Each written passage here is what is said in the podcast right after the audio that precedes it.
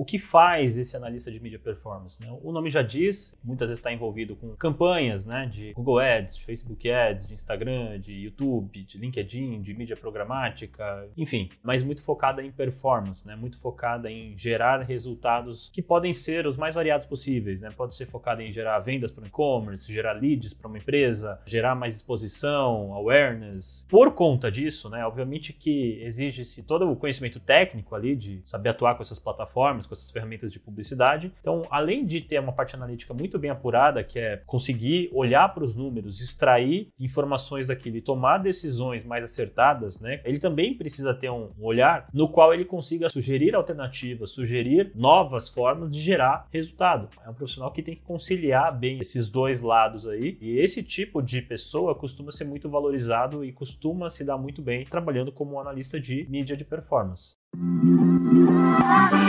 Quer aprender marketing digital no seu ritmo? Ter acesso a mais de mil aulas? Agora você pode assinar o Plano Pro mensal da Mirago a partir de R$ 79,90 por mês. E você cancela quando quiser, sem multas.